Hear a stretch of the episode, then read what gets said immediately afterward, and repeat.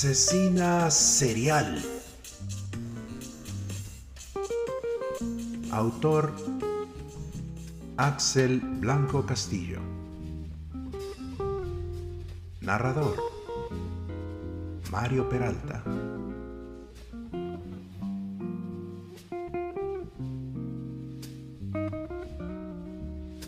La promovieron a detective.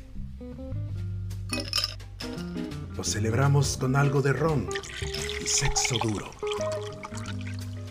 Dos años viviendo juntos en un departamento de alquiler.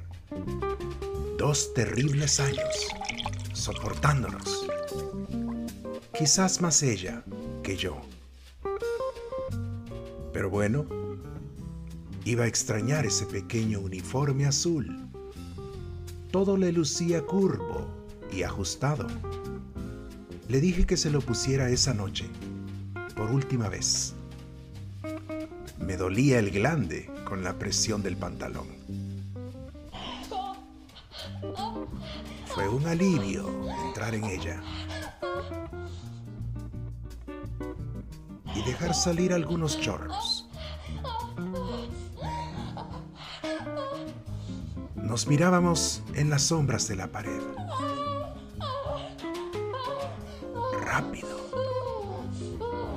Más rápido. Hasta caer cada uno en su lado. Tomé el control y puse el canal de noticias. Querían premiar a un pendejo por devolver una plata en un restaurante. Un envase con varios billetes grandes en lugar de la comida para llevar que pidió. Una vaina loca. El reportero lo llamó el ciudadano más honrado del país. Hubiese sido un honor para cualquiera. Pero cuando la cámara le hizo un close-up, el tipo se tapó el rostro y salió corriendo con la dama sentada junto a él. Luego, el noticiero, con su carpintería, aclaró todo. No quiso salir en la tele porque estaba con la amante y la esposa lo iba a descubrir. No pude contener las carcajadas. Se me salían hasta las lágrimas.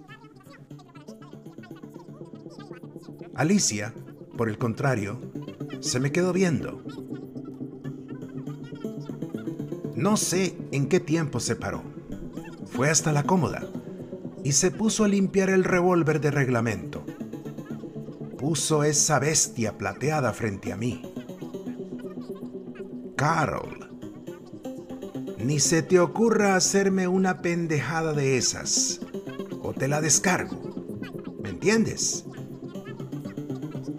Me dejó pensando hasta qué punto la conocía. ¿Sería capaz esta loca de jalar el gatillo? Si era así, no quería ponerla a prueba.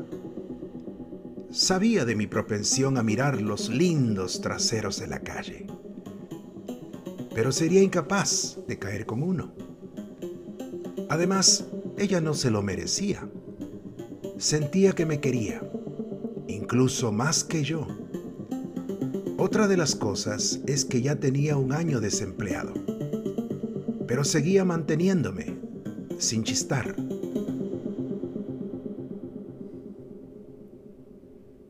Parecía que no le molestaba mi vagancia, o hasta le gustaba. No hacía reproches al complacerme, cualquier capricho. Aún así, no dejaba de buscar trabajo. Era un deber, como hombre. El nuevo cargo de Alicia la hacía distanciarse más. Llegaba por momentos cortos a casa comía, se bañaba y salía otra vez a la división de homicidios. Ya ni siquiera rapiditos ocasionales. Y teníamos meses en lo mismo. Estaba absorta en la búsqueda de una asesina serial. que solo mataba tipos con doble vida. Alicia se estaba poniendo volátil. Buscaba discutir por cualquier vaina. Me limité a eludirla para evitar una bala en la cabeza. Mi vida iniciaba cuando ella salía al trabajo. Abría los ojos al oír el sonido de la puerta. Entonces me duchaba, vestía y salía también a tratar de buscar un empleo digno. Ese día me tomé un café doble, sin leche. Necesitaba despertarme bien. Caminé por la acera y admiré los hermosos glúteos que desfilaban. Mi vista no podía sostenerse sola. Me dejé llevar por lo que me pareció un hermoso ejemplar. Quería verle el rostro, pero caminaba rápido y podía derramarse mi café. Comencé a decirle cosas. Era bueno para eso. Podía escribir un libro de piropos y ganar mucha plata. Su ropa me parecía familiar.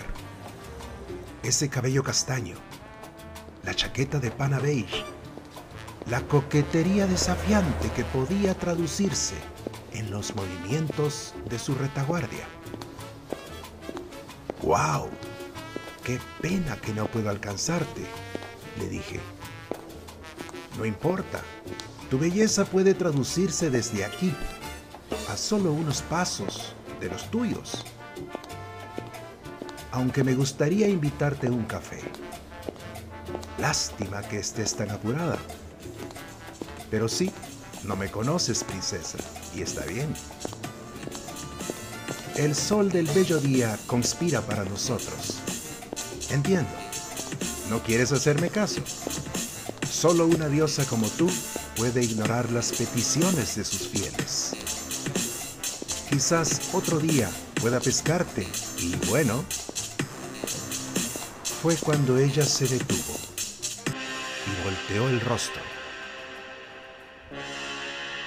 Me puso su bestia plateada en la frente y dijo, Tu voz es inconfundible, Carl. No te conocía como poeta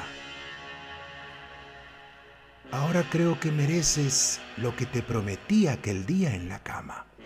¿Verdad, Carl? Dijo Alicia, mirándome con esas dos pupilas frías y dilatadas, capaces de dispararse también,